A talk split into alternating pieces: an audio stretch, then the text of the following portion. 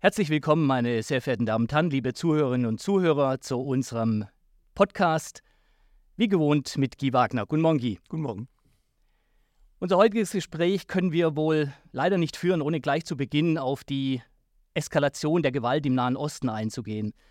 Was denkst du, welche Auswirkungen könnte der Konflikt in dem ohnehin schon äußerst fragilen makroökonomischen Umfeld jetzt haben?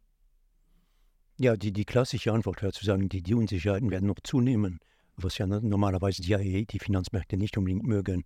Ähm, der andere Impact könnte natürlich auf den Ölpreis kommen. Durch einen stärkeren Ölpreis würde das natürlich das Risiko einer Rezession noch verstärken. In der jüngsten Printausgabe der Perspektiven schreibst du, auch wenn die Konjunktur weltweit an Fahrt verliert, gibt es weiterhin Wachstumsnischen, die das Abgleiten in eine Rezession bislang verhindern. Was kannst du sagen zu diesen Nischen? Ja, die eine Nische, wenn man so will, ist natürlich die amerikanische Wirtschaft, die ja bis jetzt äh, immer noch ein, ein relativ ordentliches äh, Wachstum kennt.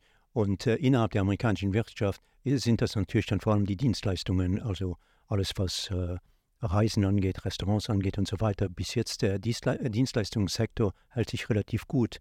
Ähm, das wird oft damit erklärt, dass eben die Leute ähm, während der Pandemie, als alles geschlossen war, ähm, Ersparnisse konnten aufbauen, die sie jetzt ausgeben. Sie wollen vom Leben profitieren, weil natürlich auch durch die Pandemie äh, vielleicht ein gewisses Umdenken da entstanden ist. Und dann die andere Nische sind dann die Staatsausgaben. Äh, Im Moment haben wir sehr hohe ähm, äh, Defizite, was die, was die einzelnen äh, Staaten angeht, vor allem in den USA. Das sind eigentlich Defizite, die man eigentlich in Zeiten, wo die ähm, Arbeitslosenquote sehr niedrig ist, in der Vergangenheit nie gekannt hat. Und diese äh, relativ massiven Staatsausgaben, die, die stützen natürlich auch die, äh, die Wirtschaft. Es gibt ja offensichtlich Unterschiede zwischen den einzelnen Weltregionen. Die USA hast du angesprochen gerade, die scheinen besser aufgestellt zu sein als Europa.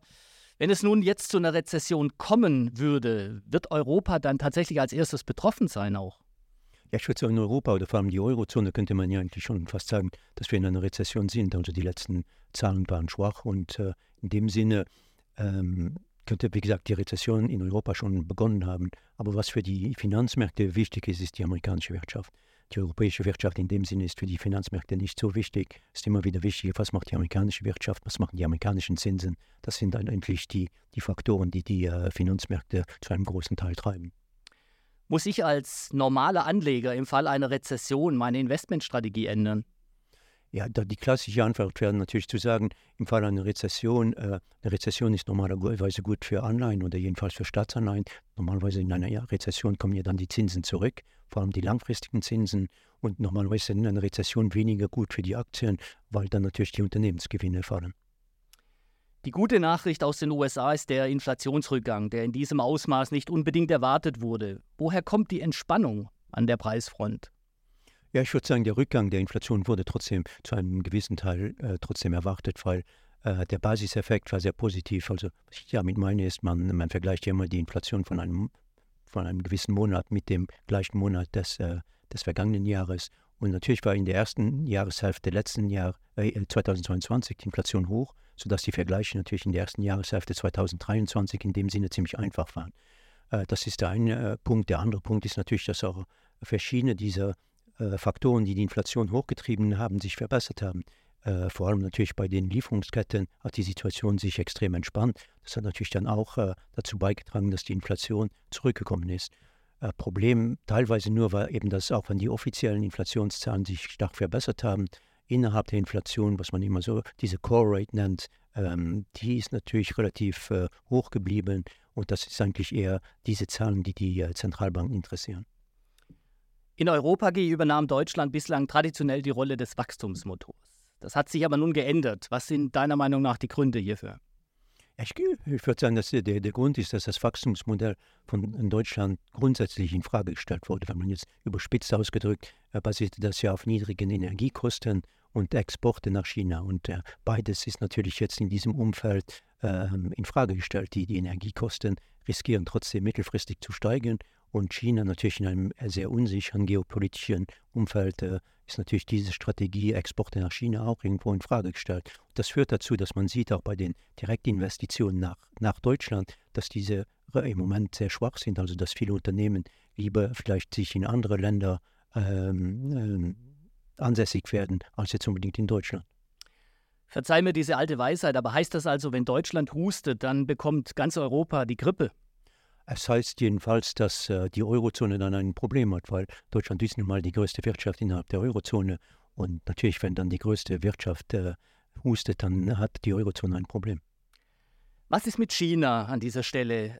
Ebenfalls in der neuen Ausgabe der Perspektiven nennst du die Situation eher schwierig. Was genau meinst du damit? Ja, ich glaube, was äh, China, dass das Problem von China, ähm, strukturelle Problem von China ist, dass es bis jetzt diesen Übergang von einer Wirtschaft, die vor allem von den Exporten und den Investitionen getrieben war, zu einer Wirtschaft, die mehr vom privaten Konsum getrieben äh, wird, dass es diesen, diese Umgang, äh, diese, diesen ähm, Schritt bis jetzt von, von wie gesagt, äh, zu, einer, zu einer Wirtschaft, die mehr vom Konsum getrieben ist, bis jetzt ist dieser Schritt nicht gelungen. Und das ist das Problem von China. Das ist, äh führt dann dazu, dass es ähm, in vielen Bereichen zu, zu äh, Überinvestitionen gekommen ist, Überkapazitäten und so weiter. Und das sind Probleme, die weiterhin auf äh, die äh, Wirtschaftstätigkeit in, in China drücken. Jetzt im im Moment ist, sind die Vergleiche einfach, weil vor einem Jahr war die, die chinesische Wirtschaft fast noch geschlossen durch die Pandemie. Also in dem Sinne ist es jetzt einfach relativ starke Wachstumsraten äh, zu zeigen. Aber grundsätzlich ist das das Problem von China. Lass uns noch mal zurück nach Europa gehen. In vielen Ländern ist die Lage am Immobilienmarkt mittlerweile sehr angespannt. Könnte sich dies zu einem Frühindikator für die weitere Konjunkturentwicklung entwickeln? Ja, durchaus. Das, führt ja auch, das erklärt ja auch, warum die, die, die äh, Wirtschaft äh, in äh, Europa die Wirtschaftstätigkeit schwächer ist als in den USA, weil Europa trotzdem ähm, Immobiliensektor und auch die Industrie ist in dem Sinne ähm, wichtiger für die europäische Wirtschaftstätigkeit als in, in den USA, wo der Dienstleistungssektor noch ausgeprägter ist als bei uns. Also in dem Sinne führt das schon dazu, dass äh, ähm, vom Immobiliensektor ausgehend natürlich das Risiko einer, einer Rezession durchaus gegeben ist. Hat die Zentralbankpolitik dieser deutlichen Leitzinserhöhungen deiner Meinung nach die gewünschte Wirkung gezeigt? Das ist eigentlich schwierig zu sagen, weil ich glaube, der Rückgang den, der Inflation, den wir jetzt äh, gekannt haben oder gesehen haben über die erste Jahreshälfte, äh, ein großer Teil von diesem Rückgang hätte man sowieso gesehen. Aber natürlich durch diese restriktivere Geldpolitik, glaube ich, äh, ist der Inflationsrückgang vielleicht etwas stärker als, als, als das, was man sonst gesehen hätte. Aber auf der anderen Seite würde man ja sagen, die Auswirkungen dieser Geldpolitik auf die äh, Wirtschaftstätigkeit, auf eine schwächere Nachfrage, vor allem in den USA, hat man bis jetzt eigentlich noch nicht so richtig gesehen. An den Aktienmärkten hatten wir im ersten Halbjahr eine deutliche Hosse, also eine Aufwärtsbewegung. Nun aber eher seitlich. Vor allem bei den Technologiewerten. War das deiner Meinung nach absehbar? Es war in dem Sinne absehbar, dass natürlich die erste Jahreshälfte war extrem geprägt äh, durch die äh, von der Euphorie, äh, was künstliche Intelligenz angeht. Das hat sich dann jetzt im dritten Quartal etwas beruhigt und das hat, dann dazu geführt, dass eben der Technologiesektor im dritten Quartal etwas äh, eine gewisse Korrektur erfahren hat. Die Energiebranche wiederum entwickelt sich derzeit auch wiederum sehr positiv, trotz der großen Bewegungen zum Kampf gegen die Erderwärmung und trotz der Debatte um fossile Energieträger. Ist das deiner Meinung nach eine nachhaltige Entwicklung? Ich glaube schon, dass der Ölpreis äh, mittel- bis langfristig weiter steigen wird. Äh, kurzfristig ist, äh, kann man sagen, okay, wenn es natürlich zu einer weltweiten Rezession kommen sollte, dann wird die Nachfrage nach Öl ähm, abnehmen und das würde dann vielleicht kurzfristig äh, zu einem etwas niedrigeren Ölpreis führen. Aber mittelfristig durch dieses äh, Missverhältnis zwischen Angebot und Nachfrage wird der Ölpreis, glaube ich, weiter steigen. Du sagst, dass der Anstieg der Aktienindizes seit Jahresbeginn wesentlich auf den Anstieg des Bewertungsniveaus zurückzuführen ist und äh, nicht auf steigende Unternehmensgewinne. Das ist in Zeiten steigender Zinsen doch eher ungewöhnlich. Oder wie erklärst du dir dieses Phänomen? Ja, ist richtig. Es ist normalerweise ungewöhnlich, weil normalerweise steigende Zinsen führen zu niedrigeren Aktienbewertungen, nicht zu höheren Aktienbewertungen. Ich glaube, was dieses Jahr eben eine Rolle gespielt hat, war eben, dass Ende letzten Jahres der Markt trotzdem die äh, Gefahr einer Rezession als relativ groß eingeschätzt hat und äh, im Laufe des Jahres dann plötzlich gesagt hat, okay, weil die Rezession immer noch nicht da war, weil die amerikanische ähm, Wirtschaft, wie, wie vorher gesagt, bis jetzt eigentlich relativ, sich relativ resilient zeigt, ähm, ist der Markt zu der Schlussfolgerung gekommen, dass es im Endeffekt nicht zu einer Rezession kommen wird, dass, er, dass es eher zu einer sogenannten weichen Landung der amerikanischen Wirtschaft kommen wird. Und eine solche weiche Landung ist normalerweise gut für Aktien, weil äh, sie bedeutet, dass trotzdem äh, die Zinshorst eigentlich ihrem Ende zugeht und auf der anderen Seite die Unternehmensgewinne eben nicht einbrechen werden. Und das ist, wie gesagt, ein, ein positives Szenario für die Aktienmärkte. Und ich glaube, genau dieses Szenario wurde eben dann von den Aktienmärkten dieses Jahr jetzt eingepreist. In diesem Zusammenhang sprichst du auch äh, über die überdurchschnittlich guten Ergebnisse der japanischen Finanzmärkte. Wie erklärst du dir diese Outperformance?